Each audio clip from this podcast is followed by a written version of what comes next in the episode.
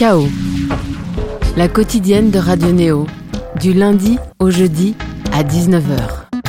Bonsoir à toutes et à tous, c'est avec excitation et détermination qu'on vous annonce que cet épisode de Chaos est spécial. Oui, on va une fois par mois recueillir les confidences des artistes qui nous intéressent hors les murs. Une fois par mois au moins, on délaissera notre studio et nos pieds de micro, on lassera bien nos chaussures et on se mettra en route, micro ouvert. On suivra un chemin précis, élaboré selon l'invité en question, afin de le confronter d'une façon différente à son œuvre. On inaugure le concept avec Morgane Imbeau et c'est ce que vous allez entendre ce soir sur l'antenne de Radio Néo, à savoir les confidences d'une femme dont les premiers signes de vie musicaux furent les chants ballades folk créés et entonnés par Marc Domaille sous le nom de Cocoon.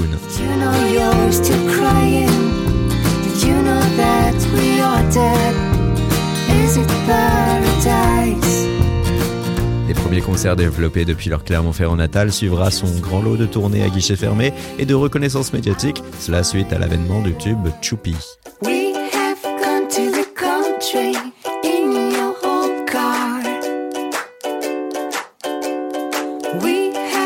stop.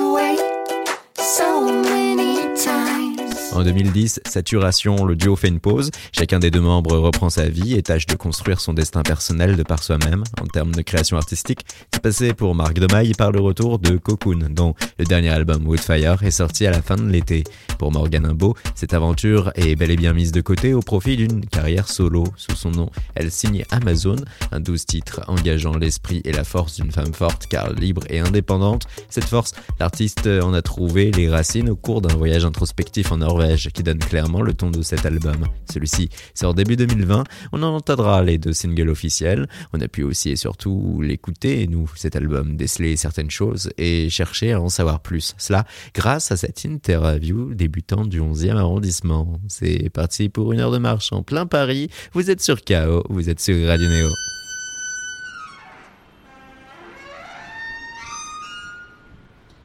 Bonjour Morgane. Bonjour. Merci déjà d'avoir accepté ce concept assez particulier puisque on se retrouve là à Paris dans la rue et non dans un studio conventionnel. Mmh. Et on marche. Bah merci beaucoup en tout cas de me recevoir pour cette petite balade. Et te revoilà pris dans les tournées promotionnelles, te revoilà te présentant comme chanteuse à part entière surtout. Alors, dans quel état d'esprit tu te trouves? Euh, Je crois que ça va. non, non, ça va. En fait, je suis, euh, je suis assez contente, enfin vaut mieux. Non, non, je suis hyper contente justement de, euh, de tout ce chemin-là, c'est-à-dire que je reviens un peu... Bah, je reviens toute seule et ça c'est rare. C'est rare chez moi, j'ai toujours fait beaucoup de collaborations et là j'ai décidé de, de, bah, de, plus me cacher quoi en fait. Car euh, quand tu étais en duo avec euh, Marc Domaille sous du coup Cocoon, ouais. tu t'es pas totalement toi ou? Euh, c'est pas. C'était le fait de servir un collectif, un projet qui. Ouais, en fait, c'est-à-dire que quand on, avec Marc, on s'est rencontrés en 2005, donc euh, Cocoon est parti à ce moment-là très vite. Moi, j'étais jeune, j'avais 18 ans, j'ai passé mon bac, donc c'était c'est le moment où on se cherche un petit peu. Euh, forcément, voilà, je faisais déjà de la musique, donc c'était une très belle aventure qui m'a permis, voilà, de de, de, découvrir tout ce milieu-là et on a eu une chance incroyable parce que ça a marché en plus euh, tout de suite. Donc après, quand on a décidé de faire euh, cette pause-là en 2011, donc Marc a sorti son album solo. Et moi, je me suis mise à faire euh, plein, plein de choses en fait. Et, euh, et ça m'a plu. Voilà. Donc euh, je continue. tu continues et tu as Amazon, un album, début 2020. C'est ça, le 24 janvier, exactement. Ouais, et tu n'as peut-être pas une boussole en tête, hein, mais là on ah. est direction nord-est, ah. très exactement. Ok, d'accord, très bien. C'est un circuit qui a été véritablement pensé, imaginé à quasiment 100%, et c'est aussi cette trajectoire à la marche, puis en ferry pendant 284 heures. Ok. Eh bien, sur l'équivalent de 12 jours, hein, quasiment, on arrive en Norvège et à Gresolman. C'est ça. La Norvège, hein, c'est la clé de compréhension majeure de ton album. Complètement. C'est-à-dire que le, la Norvège, ça a été le premier voyage que j'ai fait euh, toute seule. C'était le grand défi de ma vie, ça. J'étais très angoissée, euh, comme beaucoup de gens. Et je voulais absolument voilà, découvrir euh, ces pays-là, les voir de mes propres yeux. Et le grand défi, c'était de me dire, j'aimerais y aller toute seule. J'aimerais y arriver, quoi j'y suis arrivée, donc je suis très contente. Si je me rappelle, euh, je ressentais vraiment, enfin, j'avais plus d'angoisse, plus rien. Et quand je suis arrivée à Grasselman, j'ai pris le ferry. Euh, je, je, me suis arrêtée sur cette île. Euh, vraiment toute seule. En plus, j'étais, la seule à descendre du bateau. C'était assez étrange comme sensation là. Et là, j'ai découvert enfin. C'est comme si j'arrivais enfin à l'objectif de ma vie, quoi. Je me suis dit, ça y est, je peux voir le paysage de mes rêves toute seule. Et j'ai réussi, donc je me suis mise à pleurer de beauté, ce que je souhaite à tout le monde. Et après, j'ai fait, j'ai passé deux heures à faire des photos. C'est une deuxième passion, la photo. Et depuis, euh, j'y suis retournée deux, trois fois et c'est, euh, c'est devenu un refuge, quoi, Gressolmen. C'était quoi ces couleurs, ces teintes, ces paysages Eh ben, je trouve que justement dans le nord, on a, on a des couleurs de, de coucher de soleil qui sont vraiment euh, uniques en fait, que j'ai jamais retrouvé ici. Alors on a des paysages euh, très très beaux en France, bien évidemment, en Europe, un peu partout, mais moi je suis plus touchée par ces couleurs froides euh, Ouais. du nord, quoi. Qui peut Ouais. sembler même irréel à certains Ouais, égards. exactement. Et c'est, euh, j'aime, j'aime bien les paysages, j'aime bien contempler, j'aime bien regarder. euh, et peut-être j'ai appris à prendre du temps, à prendre le temps justement d'observer les choses et à, à souffler. Et ça fait du bien. Au nord, c'est la première piste euh, Ouais. de ton album, C'est qui en comporte 12. Et Ouais. d'emblée, un nom qui apparaît, Daisy Row. Oui, Desiro. Alors Desiro, ça vient de Jean-Louis Murat, exactement. Il avait écrit euh, il y a longtemps une, euh, je sais pas, ce- une chanson. Il m'avait fait un texte pour une chanson. Et euh, Desiro, je trouvais ça très très beau en fait. Et c'est drôle parce que euh, je l'ai pas terminé, mais j'avais commencé à écrire une histoire euh, que je n'ai pas finie encore, qui s'appelait Daisy du coup. Et voilà. Donc je trouvais ça bien de la, de la remettre quoi. C'était l'idée du clin d'œil qui te séduisait ou euh, tu Ouais. voulais aussi pouvoir euh, nous donner une dimension fictive potentiellement à l'histoire? Ah, C'est une bonne question. Fictive, je... alors je sais pas, parce que je l'ai tellement fait que là, je voulais, pour une fois, pour la première fois, euh, c'est la première fois que je me livre autant en fait dans cet album-là. Donc j'aime bien après quand les gens arrivent à se faire leur propre histoire parce que je sais que moi je, je suis comme ça, j'ai envie d'être. euh, Enfin voilà, je suis quelqu'un qui tombe facilement dans la lune, qui a plein d'images, mais comme beaucoup de gens aussi. Euh, donc c'est une, c'est une très bonne question à laquelle je n'avais pas pensé, je t'avoue, euh, que je trouve super intéressante. Oui, ça, ça peut être ça. Je trouve ça bien en fait. C'est que si on a envie de se mettre dans le personnage de Daisy, je trouve ça super. Et avec ce morceau-là, un Ouais. démarrage hein, qui va avoir une suite logique, Gresholmen, Ouais. soit une île rattachée à Oslo, la capitale norvégienne. Voilà, c'est ça, tout à fait. Je te sens seul, Gresholmen. Je lui confie tout bas que, loin des miens, rien, plus rien ne peut m'atteindre. Ouais. Comme si tu avais pu te défaire de l'emprise mentale exercée par euh, ton Ouais. entourage. Un peu, en fait, je passe mon temps à, hum, à dénoncer les normes. Enfin, les normes. Les normes soci- de, la, de la société, en fait, dans laquelle on est. Et euh, je suis vraiment contre ce schéma de, de famille un peu catholique que- qu'on retrouve beaucoup euh, en France. Je trouve que les gens ne, veulent suivre un peu ce schéma-là, dans le cliché d'avoir, euh, je sais pas, un pavillon, un chien, euh, un scénic et, et deux enfants, une fille et un garçon de préférence. Ouais. C'est quelque chose que je dénonce parce que j'ai beaucoup, beaucoup ne voient pas plus loin que ça et restent des gens très malheureux en fait. Et c'est ça qui me, c'est ça qui me rend vraiment triste. C'est-à-dire que j'aimerais bien que les gens se posent des questions pour choisir. Donc non, je n'ai rien contre les pavillons, contre la famille, bien évidemment, mais on traverse. On va traverser très vite. Alors pour vite. que tout le monde comprenne, on est arrivé à l'angle boulevard Voltaire. On est Voilà. rue du Chemin Vert, 11e arrondissement, Paris. Ça fait une petite dizaine de minutes qu'on est en train de marcher avec ça. toi, Morgane Imbeau. J'adore. Et oui, le schéma du patriarcat. Exactement, c'est ça. Et euh, je pense que c'est un schéma qui ne convient absolument plus. Euh, et j'aimerais que les gens juste soient heureux. Je trouve que quand on, depuis qu'on est petit, on nous apprend pas à être heureux, on nous apprend à rentrer dans des cases. Et c'est rare quand les gens arrivent vers vous pour vous regarder dans les yeux en vous, dis- en vous demandant mais euh, qu'est-ce que tu veux quoi? Qu'est-ce qui te ferait plaisir? Et, et j'aimerais vraiment, peut-être que c'est utopique, mais euh, que les gens arrivent à ça, à se poser ce- cette vraie question et à assumer surtout leur choix en fait. Voilà. Donc c'est un peu ça. Quand je dis loin des miens, c'est loin de loin d'un entourage que j'ai pu connaître, un entourage triste aussi, et euh, je me rendais compte que moi, ça pouvait beaucoup m'influencer. Je me suis posé la question pendant très longtemps de savoir si j'étais euh, normale, qui est un, un mot que je déteste en fait finalement. Ouais. Parce que tu te sentais en décalage vis-à-vis de. Ouais, exactement. Je me disais, c'est marrant. par exemple, j'ai pas envie d'enfant, je n'en veux pas. voilà, j'aimerais voyager, j'aimerais faire plein de choses. Et je me dis, c'est drôle, mais plus j'avance dans l'âge, plus on me met une pression incroyable par rapport au fait, je sais pas, de, devenir mère, quoi. C'est quand que je pourrais euh, toucher hmm mon petit enfant, c'est ça en quelque sorte? C'est un peu ça. des parents et grands-parents? Même pas les parents, pour le coup, j'ai eu de la chance avec ça. Mais plutôt, de, non, dans entourage général, ça peut être des amis, ça peut être des gens qu'on croise un peu n'importe où. Les conjoints euh, aussi? Comment?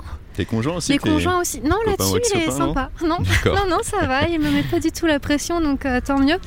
Euh, alors après, c'est vrai que je me laisse pas faire, mais euh, je trouve que c'est trop gros. Voilà, je ferai pas un compromis sur un enfant. C'est trop, c'est trop égoïste pour l'enfant, en fait. Avec ces deux premiers morceaux, même euh, globalement, il y a cette idée du départ au loin d'une chose qui doit être fuie ou évitée dans le but mm. de pouvoir véritablement se, se reconstruire. Oui, c'est ça. C'est vraiment dit. Et euh, il y a aussi euh, cette phrase Je ne veux plus mentir et vieillir pour rien. Je n'ai plus peur de dire que sans vous, euh, tout va bien. Les non-dits qui pèsent, qui peuvent faire vieillir plus vite? Ouais. vieillir, c'est marrant, c'est que je sais que moi, j'ai un. Voilà, on me le dit souvent. et c'est, c'est peut-être tant mieux maintenant, vieillissant. C'est vrai que je fais souvent plus jeune que mon âge. Et j'ai un côté assez doux. Et on m'a souvent caressé les joues ce qui est un peu, un peu pénible. Mais euh, en quelles circonstances Ouais, voilà, vraiment. Non, un peu partout, hein, je sais pas. Peut-être que je dégageais ça, je, je, sais pas. Donc maintenant, j'ai appris, voilà, à, tenir une posture parce que je, je voilà, c'est pas parce qu'on est gentil et doux qu'on est complètement idiot en fait, et qu'on ne mérite pas d'être euh, le respect. Et, euh, et vieillir pour rien, voilà, c'est que je me disais qu'il fallait un je voulais un but dans ma vie et forcément je voulais pas mon, mon but ce n'est pas de ce n'est pas de rentrer dans le schéma dans lequel on veut me faire rentrer, quoi. C'est un peu ça. C'est pour ça que je dis vieillir pour rien. C'est que j'ai pas, j'ai pas envie de cette vie-là. Je, ne veux pas d'une vie comme ça pour moi. Je fais exprès de dire pour moi, ça ne regarde que moi. Il n'y a aucun jugement avec les gens, attention. Mais euh, pour moi, c'est pas une, ce serait pas une vie qui me rendrait euh, heureuse, quoi. C'est tout ça qui t'a rendu nécessaire l'acte de créer cet album ouais, en solo? Exactement, c'est-à-dire qu'à un moment je me suis dit, bon bah voilà, j'ai commencé Cocoon, j'avais 18 ans. Euh, s'en est suivi une aventure incroyable et euh, hyper belle. Ensuite, j'ai fait plein d'autres choses de collaboration. Euh, un spectacle aussi. Je me suis dit, bon, bah voilà, j'ai 32 ans, quoi. Donc, bah voilà, je vais oser. je vais oser dire des choses et c'est surtout que j'étais. je crois que j'étais révoltée. C'est un mot que j'utilise beaucoup, mais c'est vrai, c'est que à force de voir tout ce mal-être autour de moi, ça m'a vraiment révoltée. Je me suis dit, mais je, bah non, j'ai envie de le dire, alors ça va passer par, euh, par un album, par des chansons. Puis bah en fait, je, ça normalement, c'est le faire. Donc on va y arriver, on va peut-être essayer de. Voilà, de, de renverser la table Ouais, c'est ça, exactement. Et, euh, et on sait même, même la façon dont l'album a été construit, avec Renaud de Ashburns qui, qui l'a réalisé. Euh, au studio Black Box, on a enregistré en live sur bande. le batteur, le bassiste, moi c'est des amis de, depuis 16 ans. Enfin, c'était hyper beau et je me suis dit, ça y est, là, là, on va oser le faire et, euh, et c'est hyper agréable. Alors là, quand on regarde autour de nous, il n'y a aucun restaurant savoyard, malheureusement, mais c'est vrai que ça aurait été idéal pour faire cette allusion à Ash Burns, qui réalise son album. Lui qui nous vient de l'Isère, lui qui a repris là son nom civil, Renaud Brucelin. Oui, c'est ça. Ouais. Lui qui est un peu aussi en France une voix forte pour ce côté rock folk. Carrément. C'est ce qui te plaisait chez lui euh, Complètement. En fait, Renaud, on s'est rencontrés euh, il y a deux ans. Et puis euh, voilà, donc moi j'avais des chansons. je dis voilà, j'ai des chansons, je, je ne sais pas trop comment les arranger. Mais c'est vrai, j'avais, je l'avoue, j'en ai pas honte du tout. je n'osais pas faire en fait la musique que je voulais faire ou la musique que j'écoutais. Et c'est marrant parce que lui me l'avait dit. Il me dit c'est marrant Morgane, mais en fait dans tes maquettes, dans les, dans les maquettes que tu fais, on retrouve pas du tout ce que t'écoutes quoi. Je sais pas, du, Beach House, du Kevin Morby, tout ça, mais on, le retrouve pas. Et c'est vrai qu'on le retrouve pas dans, dans, ma prod que je faisais chez moi, ça n'avait rien à voir. Et donc il m'a vraiment appris à, bah, plus écouter en fait, à, vraiment écouter, je sais pas, les, sons, les arrangements, que ce soit un son de batterie, j'avais un peu de mal vraiment à les reconnaître ou à savoir pile poil ce que je voulais. Et ça a été euh, hyper révélateur même dans la façon de chanter aussi. C'est ça qui était génial avec lui, c'est qu'il m'a dit, il me dit bon bah voilà, il me dit Morgane, mais euh, T'as 32 ans quoi, il me dit t'as 32 ans, euh, t'es pas une petite fille, t'es pas... Euh, voilà, t'es douce, mais euh, t'es pas idiote, mais euh, montre-le. Je me suis dit, oui, c'est vrai, en fait. Il y a ce côté-là. Donc Renaud, c'est quelqu'un d'hyper important qui m'a vraiment énormément aidé. Enfin, même humainement, c'est bien entendu aussi. C'est génial, quoi. Tu t'es senti aussi plus adulte dans ton propos grâce aussi à cette capacité à chanter différemment? Ouais, exactement. En fait, c'est c'est vraiment ce, le côté de ne plus se cacher dans rien. C'est pas facile à faire ça. Je trouve que c'est pas facile de parler à la première facile personne. Facile à dire, mais très difficile. Ouais, exactement. De s'exposer à ça. Exactement. Mm. Moi, c'était quelque chose. Euh, au début, enfin, depuis longtemps, je voyais l'ego mm. comme quelque chose de très négatif. Et en fait, je me dis non, de l'ego, on en a tous. Après, c'est que beaucoup, enfin, je trouve en tout cas, pareil, que beaucoup en ont un très mal placé, c'est tout. Mais c'est pas grave. Ces gens-là, il suffit juste de, bah, de les fuir, quoi, et de trouver ceux qui ont un ego. Euh, proche du sien. Il y a une charge émotionnelle forte lorsque tu as sorti euh, ces premiers sons liés à ton album Ouais, quand Amazon est arrivé, enfin tu veux dire le premier single, c'est ça Ouais. Quand on a sorti Amazon, euh, pareil, alors Amazon c'est vraiment une chanson qui parle des, femmes. Et j'avais vraiment envie de, défendre ce côté-là. Parce que je crois que moi les femmes m'ont manqué. En fait, pendant hyper longtemps, j'ai toujours été entourée euh, de beaucoup de garçons. Et les femmes me manquaient. Et en analysant vraiment la façon dont on a été élevé, bref, je me dis, mais on a toujours été élevés de façon à être concurrentes les unes aux autres. Parce qu'on nous apprend à plaire à l'homme, en fait. Ce qui est complètement idiot, parce qu'on est beaucoup plus fortes ensemble. Et c'était un peu le message dans Amazon, voilà, c'était. Euh, c'est peut-être un peu radical, c'est peut-être un peu. un peu violent, on va dire, dans, les paroles, mais vraiment, voilà, regarde-moi, ne dis rien. En fait, écoutez-nous, quoi écoutez-nous et foutez-nous la paix. Et oui, ça paraît, euh, ça paraît euh, très affirmé. Voilà, je suis de celles qui se lèvent, euh, celles qui règnent, mais, mais c'est qu'il y en a marre, quoi. L'autre façon sous-jacente aussi de comprendre ce morceau, c'est quelqu'un qui est sous l'emprise de l'autre, une relation amoureuse. Et eh ben, ça peut parler. Ouais, ça peut complètement être ça. On me l'a beaucoup dit. Parce que c'est vrai que moi, je parlais des femmes au départ, mais en fait, c'est valable partout. Hmm. Dans n'importe quelle. Euh, ça peut être une relation amicale aussi. C'est euh, une relation intime, en tout cas, où euh, il va y avoir cette bataille individuelle, cette bataille de caractère, cette, envie de possession. Ouais, exactement. Mais on est, on est très vicieux. Hein. Enfin, l'être humain a, hmm. ce genre de vice, quoi. Le fait de posséder. En fait, on ne possède rien. Enfin, on, on ne possède personne surtout. Et ça, c'est hyper bien de ne pas se laisser faire, justement. De dire, ben non, non, je suis moi, en fait. Il faut que j'apprenne à être moi et à, oser être. C'est oser être. Le fait de partir seul en Norvège et de te retrouver tout d'un coup euh, loin des tiens, c'est aussi facile, du coup, à partir de là, de se dire qu'on euh, peut tout relativiser, que... Euh, ouais, en fait, on se remet de tout. Mais hmm. je crois vraiment. Et c'est... les gens ont du mal à oublier, enfin, à, à se, plutôt se souvenir de ça.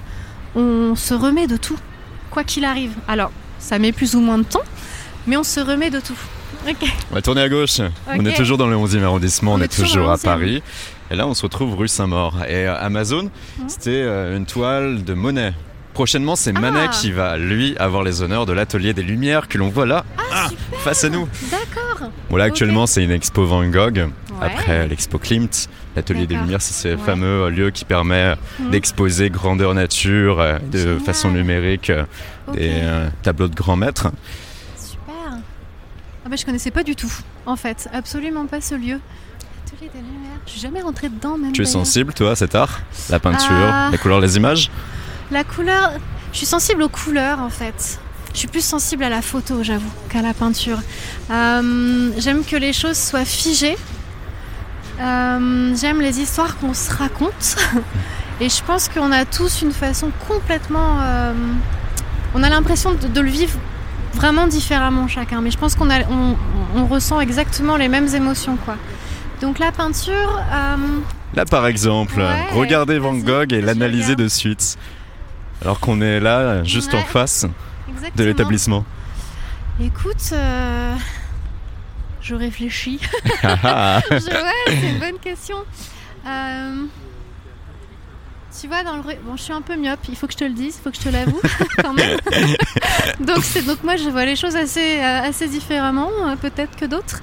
Euh, non, Van Gogh, écoute, c'est bah, forcément c'est un classique qu'on ne peut pas oublier. Mais non, Van Gogh. Lui aussi a eu cette démarche de partir, certes en France, certes exactement. dans le but de créer plus qu'autre chose, mais, mais, il est parti. Mais je crois qu'on a envie de créer et qu'on est comme ça. Enfin, quand on a, je sais pas, quand on fait de la musique, quand on est passionné par, par quelque chose, par un art, je crois que le but des voyages, c'est justement de se nourrir en fait, pour rechercher la, la création pardon, hop là, pour se nourrir un petit peu. Euh, et il faut que tes actes de vie sont guidés par ton envie de création? Ah, complètement. Ouais, ça c'est euh, complètement ça. Et je pense que dans, bah, même en bah, Van Gogh, c'est pareil. Et je pense que dans tout, tout je sais pas, peintre, photographe, euh, musicien, Quelle personne s'exprime par là en tout cas. Ouais. Ah, il, y en a, il y en a certains qui vont le faire en gardant un certain confort, qui vont pas vouloir être guidés ah. par l'instinct créatif, qui vont pas vouloir guider les choses de leur vie par cela. Toi, tu songerais plutôt à l'inverse? Moi, je songe à l'inverse parce que ça me paraît évident. Mais ça, je parle que de moi, forcément, hmm. de ce que je ressens. Donc, ça me paraît évident et je trouverais ça assez étrange. Enfin, le confort, en fait, je vois pas, euh, je vois pas comment on peut créer dans le confort.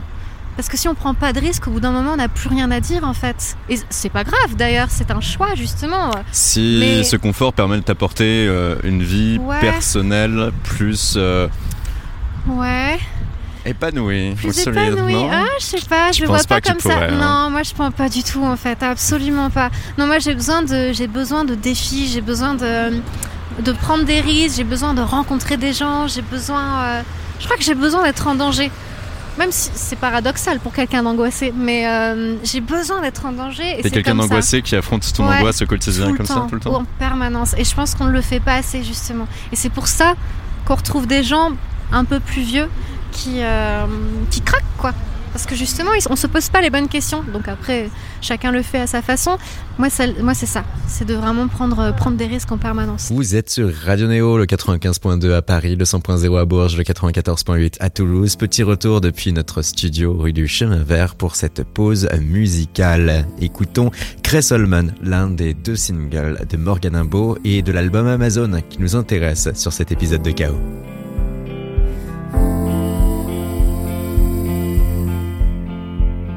Je descends seul à Gresselman. Je lui confie tout bas que loin des miens, non plus rien ne peut m'atteindre. Je me souviens de vos fils ordinaires, déguisés pour me plaire, mais en vain, je ne veux plus mentir Je n'ai plus peur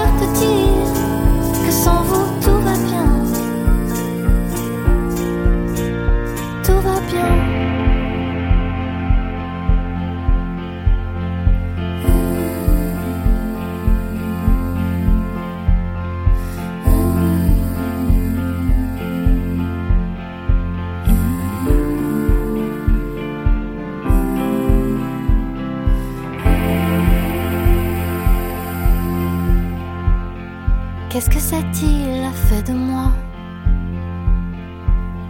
Tout recommence là. Et je te quitte dans un sourire que j'aime déjà. Je me souviens de vos vies ordinaires, déguisés pour me Chaos Radio Néo, une émission, un artiste invité, en l'occurrence Morgan Imbo. On reprend notre marche et notre route au cœur du 11e arrondissement pour faire plus ample connaissance avec son tout premier album solo, Amazon. On va poursuivre notre marche rue Rochebrune. On prend à gauche. Ok, ça marche. Alors, un endroit pour faire parfois des rencontres, hein, un square le square, Maurice ah, Gardette, juste ici. on va s'arrêter quelques instants et on sera rejoint dans quelques instants aussi par ah euh, notre chroniqueur Thibaut okay.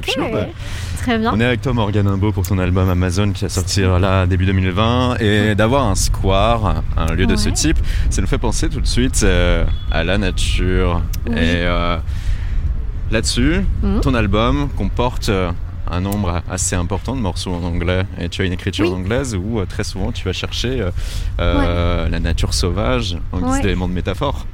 Ouais, souvent, ça, bah, pareil, c'est que je suis hyper touchée par, bah, par ce qui nous entoure. Je crois que quand je dis que j'aime, je dis souvent que j'aime les gens et j'aime, en fait, j'aime le vivant. Très bizarre. C'est bah, par exemple quand je parle de féminisme, c'est ce que je dis quoi. Je pense qu'on on peut pas être, on peut pas être que euh, que féministe ou que euh, je sais pas, on peut pas défendre qu'une cause en fait. On est hmm. forcément humaniste. Je me dis quand on défend ce genre de ces causes-là. Normalement, oui. Voilà. Et, et moi, je suis vraiment attachée, ouais, au côté nature parce qu'on a tendance à l'oublier. En Norvège, ils ont un truc super. Ils ont euh, un droit, enfin, ils ont le droit en fait de, de faire des campings sauvages, de faire des feux, ce qu'ils veulent, parce qu'on leur apprend depuis tout petit que la nature ne leur appartient pas. Donc forcément, ils la respectent. Hmm. On n'est absolument pas respectueux chez nous. Non. Alors, faut pas faire de généralité non plus, mais globalement, on n'est pas du tout respectueux. Bon là, le square semble plutôt clean. Oui, on imagine que euh, des personnes, euh, des services propreté de la ville de Paris passent par là. Merci à eux. du coup. There's a river, a river when the water's clearer. Ouais. Ah, let you down. Ouais, Let you down. C'est une chanson sur, euh, sur l'amitié, en fait, en général. J'ai aussi ce côté-là, je pense, avec mes amis. J'ai. Euh, j'en ai. Alors après, on les compte sur les doigts d'une main ou deux, mais pas plus, je pense. Après, ça reste des, copains. Enfin, pour moi, voilà, voilà la différence que, que j'en fais. Et, euh, et, ça me paraît hyper important. Enfin, J'espère en tout cas, je pense être quelqu'un de très loyal. et c'est un peu ce côté-là de se dire je pense que le rôle d'un ami, c'est de, savoir se guider, de, savoir euh, d'oser dire, justement, d'oser mm. lui dire quand est-ce qu'il se trompe, alors sachant qu'on peut ne pas être d'accord, bien évidemment, mais euh, en fait c'est l'altruisme, quoi, tout bêtement. C'est que je donne beaucoup, j'ai toujours beaucoup, beaucoup donné aux autres je commence à, donner un peu à moi parce que on a besoin d'équilibre mais euh, ça me paraît hyper important. spontanément sans compter ou en retour tu t'attendais la même loyauté et la même intensité chez tes amis? Non justement je pense que c'est toute l'erreur de notre euh, de nos rapports humains. C'est qu'on a tendance à souvent euh, quand, quand, on est en conflit justement avec des gens que ce soit avec un, des amis un conjoint c'est parce qu'on a trop d'attentes. Et je pense que notre notre problème principal, c'est d'avoir trop d'attentes en permanence. C'est-à-dire qu'il faut vraiment comprendre, je passe mon temps à le dire, que ce qui est évident pour soi ne l'est pas pour l'autre en fait. Hmm. Et je pense qu'il faut... Euh, c'est pour ça qu'il faut se parler. je suis énormément dans la communication. Après, on n'a pas tous la même... Euh, facilité à parler de soi, mais il faut qu'on apprenne à le faire un petit peu pour se protéger en tout cas, pour arriver à un apaisement. On est en plein milieu là du square, Maurice Gardette. On a un petit jeu pour enfants, c'est tout mignon. On a un kiosque aussi. C'est un lieu magnifique et idéal pour continuer la discussion et surtout pour inviter notre chroniqueur. On va lui donner un micro. Thibaut Choup, Comment ça va Thibaut? Bonjour, bah j'étais là depuis le début de la marche aussi. Juste, euh, Salut. Je me promets. Tiens, je tiens à dire que on me fait travailler dans des situations un peu plus précaires que d'habitude. parce que là, je suis pas au show studio, mais bref, je voulais juste voilà, me plaindre référer à ton syndicat, il n'y a pas de souci. Hein. Le syndicat des sociologues de Néo. On vous propose de prendre place ici sur ce banc, ouais. car Thibaut est là pour une raison précise. Ah. Vas-y, asseyez-vous, mettez-vous à l'aise. Ok. Si Thibaut est des nôtres, bah, c'est que sur Radio Néo, il a pour habitude d'analyser la musique d'un point de vue sociologique. Ah, super À chaque fois une thématique, un angle bien précis. Thibaut, cette fois-ci, à quoi modestement ça euh, j'ai chaque chronique, on a un petit thème et le thème d'aujourd'hui c'est un peu. Euh, enfin, en fait, la chronique, je l'ai appelée l'arène musicale, ah. brièvement. Et en fait, euh, il y a quelques temps, euh, à la pénultième chronique, bon c'est un mot stylé pour dire l'avant-dernière, je vous présentais une lecture du monde de l'art et de la musique interprétée à partir d'un ouvrage de Ward Baker qui admettait qu'il s'agissait d'un système social organique régi par des activités sensiblement collectives et qu'une création était le fait d'un groupe, d'un partage entre différents artistes et travailleurs. Bon, et eh bien dernièrement, il y a un mois, il y a eu cette superbe cérémonie des Energy Music Awards.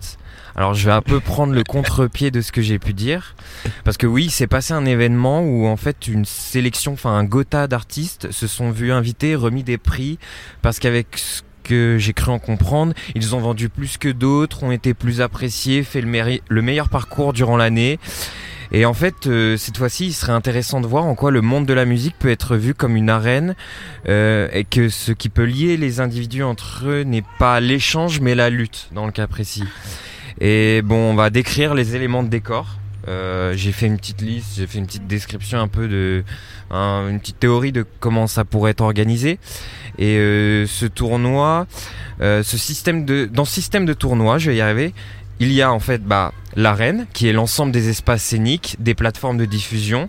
C'est là où les compétiteurs se font entendre. Ce sont les salles de concert, les festivals, les radios, télé, internet. Euh, les, compétiteurs, bah, ce sont les artistes, qu'ils soient en solo ou en groupe. Euh, on a des juges euh, qui constituent l'ensemble d'une demande, disons. C'est le public, mais aussi les critiques et journalistes. Mm. pour se différencier, les compétiteurs ont des armes qui feront, qui feront leur avantage concurrentiel, leur formation, leur voix, leur corps, leurs instruments, leur musique, leur image. Euh, et les compétiteurs avec avec eux, ils peuvent avoir des alliés, des collaborateurs comme des labels, des boîtes de production, des musiciens de scène, managers, conseillers. Et dans cette catégorie, on pourrait mettre aussi les distributeurs et médias qui, par contrat, leur offrent le service d'être entendus, d'être plus présents dans l'arène. Et il y a évidemment des arbitres, des organisateurs, les structures qui font, les comptes, dressent les tableaux et distribuent les gains comme la SACEM, euh, la SNEP, Médiamétrie, les plateformes de streaming. Et enfin, enfin, euh, bah, les classements amènent au titre et au trophée. Donc euh, désignation euh, du, de la meilleure, et puis bah vous mettez ce que vous voulez derrière. les singles d'or, de platine, les meilleures positions de top. Comme des médailles. Ouais, exactement. Bah il y a les médailles à la fin. Exactement. Et en fait, je trouve que la hiérarchie, en fait, elle semble tout aussi édifiante dans l'univers de la musique. On y trouve des grandes disparités de richesse, de prestige, de talent, de réputation entre les compétiteurs. Euh, je vais prendre un exemple. Euh, Michael Jackson, le roi de la pop, entre guillemets, comme il était titré, doit sa réputation non pas de la seule qualité de sa discographie, mais aussi du fait que celle-ci aurait écrasé toutes celles des autres artistes. D'un point de vue purement mercantile. Hein. Exactement. Et euh, exactement, bah ouais. Et euh, une musique, en plus d'être bonne pour elle-même, doit être, doit être mieux que sa voisine. Donc, comme tu l'as dit, en fait, ce qui fait gage de qualité, c'est la vente. Enfin, tu l'as mm. dit, c'est la marche en la qualité ouais mercantile de, de, du, du CD au-delà d'une pure euh, abstraction musicale. Enfin bref. Et dans l'ère numérique, en fait, aujourd'hui, la comptabilité du stream a consolidé l'idée qu'une musique bonne est une musique qui fait grandir les chiffres, comme tu viens de le dire. Et certains des plus grands gagnants du tournoi seront ceux qui auront réussi, entre autres, à répondre aux caprices de la statistique, à s'être soumis à l'impérialisme mathématique et à satisfaire l'obsession du nombre. Voilà, je sais pas pourquoi j'ai bafouillé juste avant alors que j'avais écrit brièvement. Et, en fait, euh, simplement pour conclure, bah, je voudrais dire que le caractère euh, guerrier, enfin agonistique du monde de l'art est aussi une réalité qui n'est pas à omettre. Car quand on voit les intérêts et les dommages qui peuvent être colérés corrélés pardon, à l'activité artistique, on peut certainement considérer que l'important n'est pas simplement de participer. Oh oui, Pierre de Coubertin, hein. ouais, il est bien. Il avait un peu tort. Hein. Enfin, c'était valable uniquement peut-être pour les Jeux Olympiques, mais en termes de. C'est quelque chose qui revient chaque année avec ce genre euh, de cérémonie, de awards, euh, comme avec les télécrochets, comme avec euh, des, des compétitions aussi de tremplin, euh, mm-hmm. la notion de musique comme compétition. Avec le streaming, c'est vrai que ça rajoute une surface et une dimension supplémentaire. Et c'est aujourd'hui le rap qui est euh, vraiment gangréné par ça, puisque chaque semaine finalement c'est le palmarès et les ventes des charts qui va déterminer là en effet la qualité réelle d'un album. Bah euh, oui oui non mais c'est vrai que c'est peut-être une euh, une lecture enfin c'est peut-être un univers euh, on va dire moral qui est beaucoup plus observable et, et valable bah ouais dans le rap parce qu'il y a cette idée du bah ouais du rap game et que c'est il y a une réelle obsession sur la différence entre les artistes qui aura la possession possiblement du trône. Enfin, c'est une sorte de fiction-réalité hmm. dans lequel euh, bah, euh, les artistes et en fait euh, la musique. regardez derrière vous, hein, on voit des enfants qui jouent. On n'a plus cette insouciance de ces enfants. Bah, ils l'auront plus bientôt là. quand ils auront un abonnement Spotify. Bah oui. Et puis euh, l'état de la planète, tout ça aussi. Ça oh, va partir, quoi. Notamment. Hmm. Mais euh, moi, si je peux me permettre, oui, j'avais peut-être une question. Morgane, euh, ouais, Morgane, j'ai une question, c'est que du coup, bah, est-ce que en fait, tu as déjà fait l'expérience de, de ça, de la performance comme sport de combat, en fait? La on est obligé de la faire en fait. Moi, je suis contre ça. C'est marrant, donc, quand tu parlais des streamings, justement, de la course aux vues ou quoi que ce soit, il y a euh, tout le monde a partagé très récemment, là, pour les fins d'année, justement, euh, attention sur Spotify, euh, je sais pas, j'ai été écouté combien d'heures, tant d'heures. En effet, et il y a une chanteuse, voilà, c'est ça. Et il y a Safia Nolin, on dit Nolin ou Nolin? Nolin, voilà. Safia Nolin, elle a caché la canadienne. ça. Ouais, la canadienne. Et je trouvais ça génial parce qu'elle l'a caché en disant j'ai pas envie qu'on se compare quoi. Mm. Et effectivement, moi j'ai travaillé avec un, artiste qui s'appelle Elias Driss, avec mm-hmm. lequel on a fait un, un, album voilà de reprise de Simon et Garfunkel. Et Elias, ce que je trouvais hyper beau et qui m'a vraiment rassurée, il a, on n'a pas beaucoup d'écart, enfin il est plus jeune que moi. Et en gros, je trouvais ça super, ce qu'il me dit, mais il y en a marre de, de se comparer les uns aux autres en fait. Il y en a marre aussi de, je pense pas que ça vienne des artistes à la base. Je pense que ça peut venir des fois de l'entourage. Oh, c'est super, t'as vu, mais lui il a fait mieux que toi. Et je reprends un exemple parce qu'on m'a donné ça il y a pas longtemps qui parle d'une bonne intention peut-être genre tu as vu ta concurrente et tu dis mais concurrente en fait à quel moment on va, arrêter ça en fait? Ce n'est pas on n'est pas concurrent entre nous on est euh, on oublie que quand on fait de la musique en tout cas quand on décide de sortir un album c'est forcément qu'on a envie de le partager donc partager quelque chose ça veut pas dire écraser l'autre hmm. donc ça oui on est euh, bah, on a fait l'expérience tout le temps parce qu'on est obligé. Mais je pense qu'il faut se demander le pourquoi on le fait en fait. Et, euh, et, quelle société on a envie de voir en fait. Et je pense que les gens sont comme ça. On nous apprend, je rejoins en fait ce qu'on nous apprend. On nous apprend pas à être heureux, on nous apprend à être meilleur qu'eux pour rentrer dans une case. Et ça, mais ça, j'ose espérer en tout cas, même si. Euh, Qu'est-ce que le succès aussi? Ça dépend. Qu'est-ce que hum, quelle est la définition qu'on s'en fait? Par exemple, pour moi, le succès, ce serait de super d'avoir euh, qu'on en vende assez pour faire le prochain. En fait, comme on veut. Pour moi, c'est ça le succès. Donc ça dépend quelle définition on s'en fait. le succès continue à vivre. Voilà, ouais, exactement. C'est une posture de survie, ça, ouais, même, ça. Morgane. Ouais, de survie, mais de, de plaisir. Moi, c'est comme ça que je me fais plaisir, en fait. Alors après, bien évidemment, quand si on en vend des millions, ben, on sera content. On va pas se mentir, en fait, bien sûr. Mais euh, ça reste quand même un but, voilà, que de le partager au maximum. Mais je trouve que euh, c'est vrai quand on dit vendre, peut-être que le terme le plus exact, ce serait dire partager en fait, mmh. parce qu'on a des choses à dire. Et le problème, c'est que de nos jours, les gens malheureusement, le plus souvent, pareil, il faut pas faire de généralité, n'ont plus rien à dire. Ils veulent juste cette espèce de succès qui est lié aux ventes ou quoi que ce soit parce qu'on nous fait miroiter des choses. Quand on parle de télécrochet, qu'est-ce qu'on dit très clairement? On dit, bah ouais, regarde, tu es à la télé, tu es très connu, ta vie est géniale. Mais non, là, sa pauvre vie est un enfer en fait. Et le mec, il mange pas mieux à la fin du mois.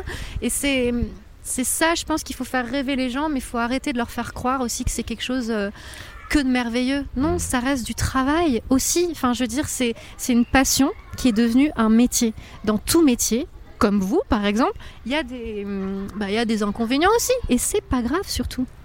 Voilà. Non mais c'est euh, non c'est mais si c'est très bien ce que tu disais sur le la différence entre en effet entre en effet pardon partager et vendre parce que c'est vrai que ouais derrière le mot de vendre il y a des objectifs qui sont implicites en fait. Alors après c'est normal parce qu'un album ça coûte pas 2 euros quoi. Bien sûr. Ça, en fait, ça engendre une industrie. Mmh. Exactement faut payer les studios, faut payer les musiciens, faut payer tous ces gens là donc forcément on est obligé de le vendre pour pour euh, pour que je sais mmh. pas le label euh, bah, se, se rééquilibre quoi en tout hmm. cas. Ça, c'est normal. Mais pareil, c'est pas. Euh, je me rappelle à Mais normalement, ouais. ça doit être la conséquence. Oui. De l'album, et ça ne doit pas arriver en premier lieu comme étant il euh, faut faire un album car j'ai envie voilà, de me payer, de vous payer. Exactement, hmm. ouais, c'est un peu ça. Ça, c'est l'idéal. Après, bah hmm. Après, bon, dans les faits, mais c'est partout pareil. Ce qui concerne la musique, c'est pareil pour le cinéma, je pense. C'est pareil. Euh, mais ça vient limite même du cinéma, hein, le box-office qui a été prépondérant aussi pour sélectionner l'impact d'un film et donc sa qualité. Mmh. oui. C'est vrai. Et puis c'est tellement subjectif. Non mais c'est quand même ridicule, c'est hyper subjectif en fait. Bah il y a surtout bah ouais, l'idée que on pense que la vente, enfin comme tu as dit, euh, engendre forcément un impact alors que parfois non en fait c'est juste une question de présence. Enfin, il y a des musiques qui sont présentes mais sans avoir en plus un impact. non, car on l'oubliera demain, car euh, ça va pas guider notre vie, ça va pas guider nos, choix. Ça va en guider d'autres par contre. Mm. Et toi, Morgane, est-ce que quelles sont les musiques qui ont eu un impact en toi à travers les années? Euh, Il y en a eu beaucoup. Je me rends compte que j'écoute vrai, je suis assez, éclectique. Et tant mieux d'ailleurs, ça me paraît normal. c'est comme ça qu'on se nourrit aussi. Euh, ma mère écoutait beaucoup de jazz. Donc par exemple, j'écoutais beaucoup de jazz ou du Diana Krall que j'aime encore maintenant. Euh, j'ai découvert des, groupes d'un peu de post-rock que j'adorais justement, que ce ah soit, je sais pas, du Explosion in the Sky, du The Album Leaf, j'adore ça. Enfin bref, ça reste un peu moitié électro. Et pour cet album, c'est The Album Leaf. D'accord. Ah oui, j'écrirai, pardon, c'est super bien. Euh, J'écoutais beaucoup de piano solo, les Chili Gonzalez, ça j'en suis, mais euh, une mordue euh, totale.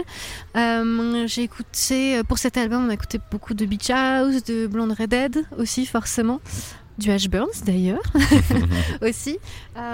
Qu'est-ce que j'écoute Du Sharon Van Etten, enfin plein de choses. Donc les musiques ont eu un impact. Je dirais qu'il y a eu du Chili Gonzalez quand j'écrivais un, projet, un spectacle. Euh, il y en a eu plein. Ces musiques qui ont eu un impact. Euh, tu... Euh, il a fallu que tu en sois monomaniaque pour petit à petit que ça exerce une emprise positive sur toi. Ouais, c'est ça. En fait, j'ai beaucoup de mal et j'envie les gens qui. Ouais, il faut. Moi, il faut que j'écoute. Il faut que j'écoute beaucoup. J'ai besoin de digérer les choses justement. Et j'ai besoin de digérer les choses parce que il y a des gens qui écoutent un album une fois, qui arrivent à le retenir et à l'analyser. Moi, pas du tout. Moi, je, je ne marche pas comme ça. Je, je n'y arrive pas. Donc, c'est très dur d'ailleurs de suivre le rythme actuel parce qu'on est tellement nombreux, il y a tellement de sorties que je comprends des fois voilà que hum, moi je découvre des choses deux ans après. Mais c'est pas grave, j'assume, je, suis comme ça, j'ai besoin de digérer des choses. Et je pense que justement, c'est important de reprendre le temps d'écouter des albums, de lire des livres, enfin voilà, tout est important.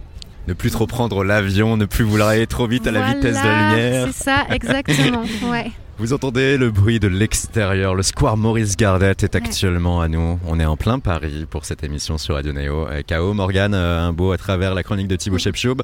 La notion de la musique par la compétition. C'est bon? Oui, c'est bon. Il n'y a pas que la musique qui peut être soumise parfois à cet instinct de hmm? compétition. Si l'amour est un sport. Ouais. Un titre de ton album Amazon. Exactement. Si l'amour est un sport, en plus c'est super, c'est un texte de Jean-Louis Murat, justement, qui me connaît très très bien. Et, euh, et ben on a tendance à faire ça dans, dans l'amour en fait. Et, mais ce que ça rejoint ce que je disais tout à l'heure, c'est qu'on le fait aussi dans, dans, les relations amicales. Donc si l'amour est un sport, effectivement, ce qui me touchait le plus, c'était que je, bah, voilà, si l'amour est, si est un sport, euh, je ne veux plus jouer. En fait, c'est ça. On est tellement habitué à être le problème de ne plus avoir le rapport d'égal à égal. Si tu veux mener au score, je ne veux plus jouer ce jeu-là. Voilà, c'est ça. En fait, l'amour, qu'est-ce que c'est? C'est du partage. Et bah, ça rejoint exactement les problèmes d'attente. On a trop d'attentes en fait dans un couple. Il faut arrêter d'être avec quelqu'un pour le changer. On ne change personne. c'est pas grave. On évolue avec l'âge. On fait des efforts, des compromis mais on ne change personne. Euh, et, c'est souvent un très mauvais jeu. On peut se rendre vraiment malade par amour. Et, euh, je trouve ça, maintenant, peut-être en vieillissant, complètement euh, absurde. Parce qu'en fait, comme je disais, on se remet de tout. Donc on se remet aussi d'une rupture amoureuse en fait. Donc il faut savoir qu'est-ce qu'on attend d'une relation amoureuse, pourquoi on aime. Et euh, je trouve que cette chanson, elle parle un peu aussi de tout ça, quoi. Justement, quand on parle de Nürburgring, un tour tu m'aimes, euh, puis le tour prochain. Le Nürburgring, il faut le dire, hein, c'est un circuit automobile qui est situé euh, entre l'Allemagne et la France. exactement. Un circuit hyper long, hyper, bosselé, très, dur, très technique. C'est ça, exactement. Et je trouve ça super. Enfin, je trouve que c'est une image vraiment belle parce que une relation d'amour, c'est ça en fait. C'est des hauts, des bas, mais comme une vie, comme tout. Faut qu'on arrête de, lutter contre les, nos émotions négatives. C'est celles-là qui nous permettent justement d'évoluer encore plus, je trouve. C'est sûr, mais euh, mm. là aussi, euh, mm. passer à l'acte peut parfois être douloureux. Ah oui, bien sûr, c'est très dur. Faut être. On a euh, un côté impulsif qui, oui. Exactement. Il faut, mm. bah, faut savoir prendre son temps. Tu vis cet album, en tout cas, un travail intérieur Ouais, euh, un travail. Je vous propose qu'on aille, qu'on aille les enfants commencent à nous envahir là aussi. Normal. C'est le ouais. de reprendre notre marche d'ailleurs, allons-y. Ok. Euh, non, oui, ce côté intérieur, euh, c'est normal. Après, moi, j'ai tendance à le, à le, faire beaucoup. Voilà, j'adore comprendre les, les, rapports humains et euh, moi, j'ai besoin de comprendre les choses. voilà, de savoir comment, comment je fonctionne, le pourquoi, du comment. T'aimes te poser les questions ah, j'adore ça. Alors, oh, ça a été longtemps, pendant longtemps, c'était plutôt euh, quelque chose de, pas, pas forcément positif parce que les pensées ne s'arrêtent jamais, c'est très fatigant. Et finalement, c'est quelque chose que j'aime beaucoup parce que je, le vois comme un problème de maths, en fait, un peu bizarrement. Et j'aime bien le résoudre. Et, euh, et je me dis, c'est marrant parce que plus on vit, voilà, plus on Enfin, les, questions changent finalement. On a l'impression qu'elles changeront jamais, et... ou sinon qu'elles vont s'arrêter. Alors non, elles ne s'arrêtent pas, mais c'est pas.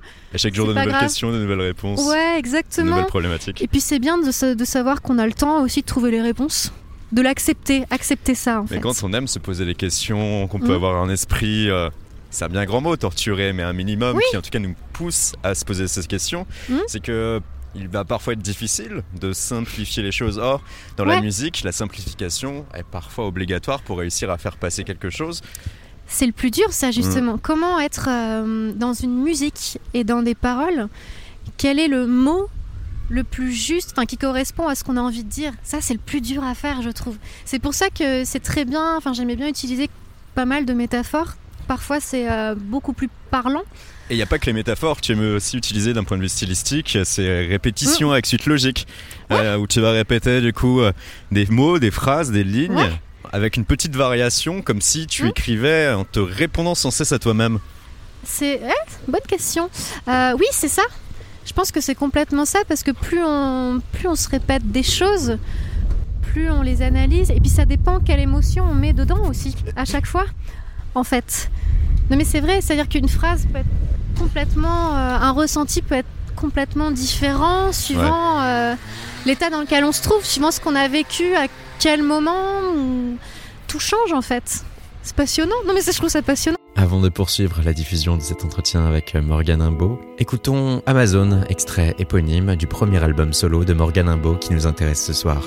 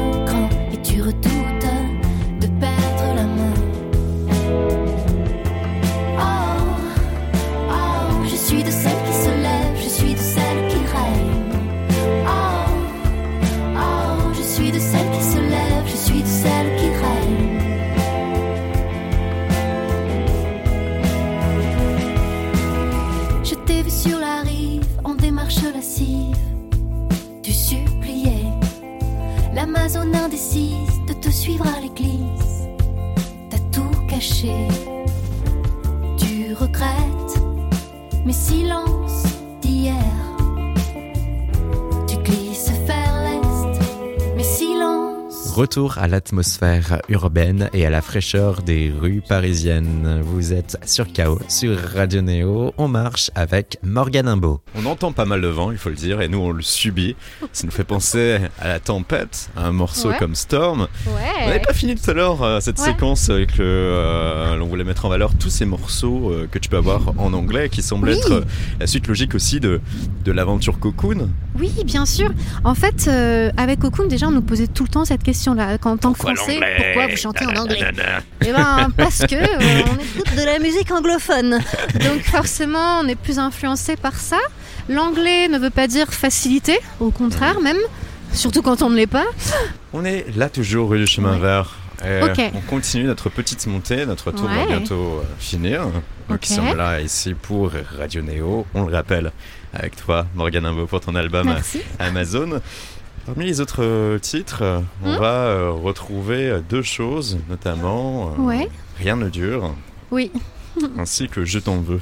Ouais, un on peu pourrait un peu les mettre d'ailleurs voilà, en, lien et en relation directe. Ouais.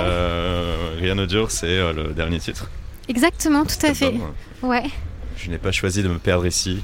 Ma vie est ailleurs. Je mm. reste endormi quand tu me dis demain sera meilleur. Arrête de mentir, rien dur avec moi. Heureusement, tu le chantes, c'est plus beau que ce qu'on dit ouais, Et il y a, euh, avec ce dernier morceau, la notion d'aigle noir qui revient assez souvent. Est-ce que, est-ce que c'est un hommage à Barbara, quoi qui en a fait un, Jean-Louis Murat sur le premier morceau? Ah, on était obligé. bah oui, je comprends. Euh, alors non, je l'avoue. Non, non, c'est vrai. Euh, étrangement, Alors, faut que j'essaie de, de, raconter cette chanson. Il y a quelque chose de très très très personnel dans cette chanson-là, euh, qui a été pour quelqu'un, pour un, une amie. Pareil, je laisse planer le mystère. Euh, et euh, j'avais une image très précise en tête. J'imaginais quelqu'un, voilà, je suis entourée de montagnes, par exemple. Donc forcément, enfin, en Auvergne, on a plein, plein de volcans, la chaîne des Puits. Ouais. Et et cette chanson-là, c'est vraiment... ton d'enfance, il faut le rappeler. Oui, exactement. Tout à fait. Et non, cette chanson-là, oui, c'est une chanson d'amour. C'est, alors, je parle pas de moi dedans, étrangement, pas du tout. Voilà, donc tout va bien. mais, euh, mais j'aime bien cette notion de savoir que rien ne dure. Parce que je disais, quand, on, quand je dis qu'on se remet tout, il arrive à un moment où on comprend que, euh, que tout passe, que rien n'est fait pour durer à la base. Si on prend les choses bah, ainsi, ça permet de... Ouais, et c'est très déroutant, je trouve, en hmm. fait. C'est-à-dire qu'au début, quand on prend vraiment conscience de ça, on se dit, bah, à quoi bon ressentir de belles choses aussi, en fait? Tout passe. Et en fait, non, c'est génial. c'est génial de se dire ça. Et la seule chose vraiment très personnelle, qui ne, intime, qui ne regarde que moi dans cette hmm. chanson, c'est... C'est ça.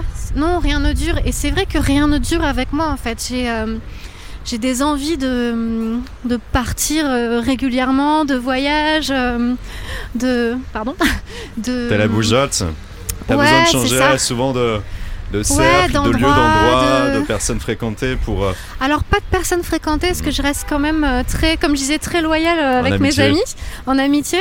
Par contre, c'est vrai que je peux. Il y a des gens auxquels je tiens énormément. Mhm. Euh, que je vois euh, une fois par an. Mais pour moi, voilà, c'est reste des gens très importants, quoi. Donc euh, rien ne dure, ouais, c'est comme on est dans l'histoire d'amour, mais d'une femme ou d'un homme d'ailleurs, peu importe.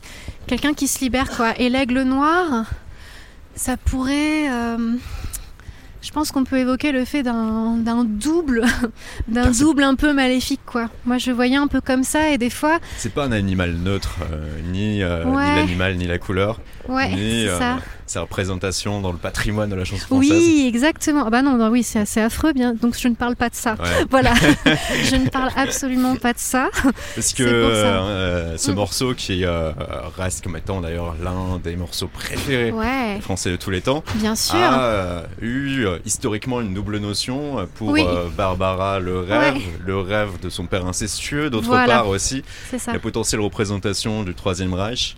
Ah qui avait euh, mhm. également subi à travers euh, sa famille euh, la Seconde Guerre mondiale, elle étant d'origine juive. Tout à fait. Ben non, je parle pas du tout de ça. Pas ça. Non, absolument pas. Effectivement, c'est vrai que c'est drôle de le reprendre dans une chanson, c'est que je trouvais déjà ça très joli. Et moi, je le voyais plutôt comme un, comme un double un peu sombre, quoi. C'est-à-dire que des fois, on a envie de, comme je disais, comme en amour, des fois on a envie de sauver l'autre aussi, de changer quelqu'un, mais on a parfois envie de sauver l'autre. C'est très dur d'ailleurs comme, comme rôle. Je pense qu'il ne faut pas se le donner parce que c'est. C'est trop de responsabilité. Ah, c'est trop, c'est énorme. Et puis, ouais, et je pense que. Il faut savoir se protéger soi, quoi. Mais l'aigle noir, ça peut représenter justement cette partie sombre chez l'autre qu'on a vraiment envie de, de, de, comprendre, en fait. De comprendre, de toucher. Et de de détruire quoi ou de laisser la laisser s'envoler quoi. Je le voyais un peu comme ça. Prends ton envol. Ouais. Vite Prends ton envol, bah, vite ta vie en même temps euh, voilà ce côté sombre euh, allez, laisse-le quoi. Laisse-le partir en fait. Laisse-le partir, regarde mais grâce à moi euh, tu vas aller mieux.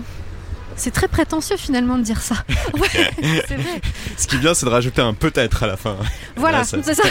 peut-être. Effectivement. Alors, 4, 3, 2, 1. On arrive au coin de la rue. Ah. Et là, entre euh, Rien ne dure et le morceau titré Je ne vous oublierai jamais, c'est comme sympa de se dire qu'on est là au Père Lachaise. Oh, ah bah oui. C'est le clou ah du spectacle pour nous. Ok. Et le bout de notre chemin et de notre circuit particulier. Trop bien. Euh, oui, donc je, bah, je, ne vous oublierai jamais. Bah, J'adore cette chanson. C'est une chanson de la musique de Renaud, de Ash Burns, mhm. et un texte de Mickey 3D, Michael Furnon, et euh, qui m'a touchée tout de suite en fait dans ses paroles parce que je me disais c'est quand même fou de. Je ressens ça tout le temps. Quand je dis que j'aime, que, euh, que je donne assez facilement de, mhm. je sais pas, de mon temps, de moi ou même matériellement en fait finalement, je, je donne facilement à tout le monde. Et ben vu que j'ai pas d'attente, je trouve que je ne vous oublierai jamais, même si mon nom ne vous dirait rien. Ouais, Je le ressens souvent ça.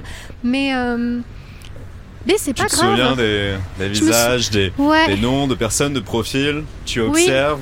Tu. Ouais. Et je peux développer un, un amour incroyable pour les gens sans qu'ils s'en aperçoivent. Je ne vous oublierai jamais, même si mon nom ne vous dirait rien. Ouais. J'avais toujours des pensées pour vos amis, vos frères, vos parents, pour qui moi, je n'étais rien du tout. Bah ouais. Ouais, c'est vrai. je crois que je suis comme ça. Donc les, gens trouvent ça fatigant. Bah je m'en fous, je suis comme ça. je fais pas exprès. Mais je. Non, j'ai envie. Bah voilà, j'ai envie que les gens se aillent bien. Donc forcément que ça peut être. Euh, je sais pas, je peux rencontrer quelqu'un. Euh, enfin, dans une soirée, euh, une hmm. fille, garçon, peu importe quoi, pour qui je peux avoir un genre de coup de foudre amical qui est pas du tout réciproque, que j'accepte complètement. Et effectivement, on a tendance, alors je sais pas si je dégage ça, mais on a tendance à, à facilement me confier des choses je ne les répète pas. voilà. mais, euh, mais forcément, ça me, moi, ça me touche énormément tout de suite. C'est pas un transfert. Euh, je, me mets facilement à la place des gens. Bah, c'est l'empathie voilà, que je défends toujours et je pense qu'on en, on en manque parfois. Mais euh, ça me paraît hyper important et c'est, c'est quelque chose que je contrôle pas du tout. Maintenant, j'ose le dire parce qu'on me l'a beaucoup reproché et, et j'en ai marre en fait. Pourquoi? Voilà. Je sais pas, parce qu'on parce que les gens peuvent te dire que ça a l'air faux. Bah, merci. merci, du coup, mais moi, moi je sais pas. Mais euh, ce qui est génial, c'est que maintenant, je m'en fous surtout. Je suis comme ça, donc c'est pas grave. Voilà. Et ce qui est positif, c'est que hmm ça permet quand même de euh, comprendre euh, les gens, comprendre hmm l'être humain et avoir l'envie derrière de le chanter. Oui. Continuer peut-être aussi à être inspiré à le chanter. Est-ce que ce premier album solo en appelle d'autres? Ah bah j'espère, j'espère complètement. Euh, de toute façon, ce que j'avais toujours dit, c'est que la musique, je pense que quand on, quand on aime ça, quand on a besoin d'extérioriser des choses et qu'on y arrive de cette façon-là, euh, on sait que c'est quelque chose qui nous quittera jamais, en fait, absolument jamais. Donc peu importe, euh, je sais pas ce qui se passera dans ma vie dans 10 ans, je sais pas, déjà dans 2 ans, c'est toujours compliqué, mais, mais bien sûr j'en ferai d'autres. Bon, en tout cas, on va soigner notre euh, karma. On va pas essayer d'établir une malédiction. On va pas pénétrer au sein du cimetière du Père Lachaise. Notre vie va continuer. Ouais. Et ton album arrive, lui, début 2020. Le début, on espère, d'une longue série. Mm. Et merci. Bon, merci beaucoup, en tout cas, pour cette balade. le jeu de cette interview en balade. Merci beaucoup. On a marché avec Morgan Imbo. C'était un épisode la spéciale de Chaos, un concept qui sera développé au moins une fois par mois, encore au cours de ces prochains temps sur l'antenne de Radio Néo. Que vous soyez à Bourges, à Paris, à Toulouse, on espère que vous avez apprécié l'émission et on se donne rendez-vous demain. Un épisode consacré à Allo Floride, une structure qui fête ses 7 ans début 2020. Chaos. La quotidienne de Radio Néo du lundi au jeudi à 19h.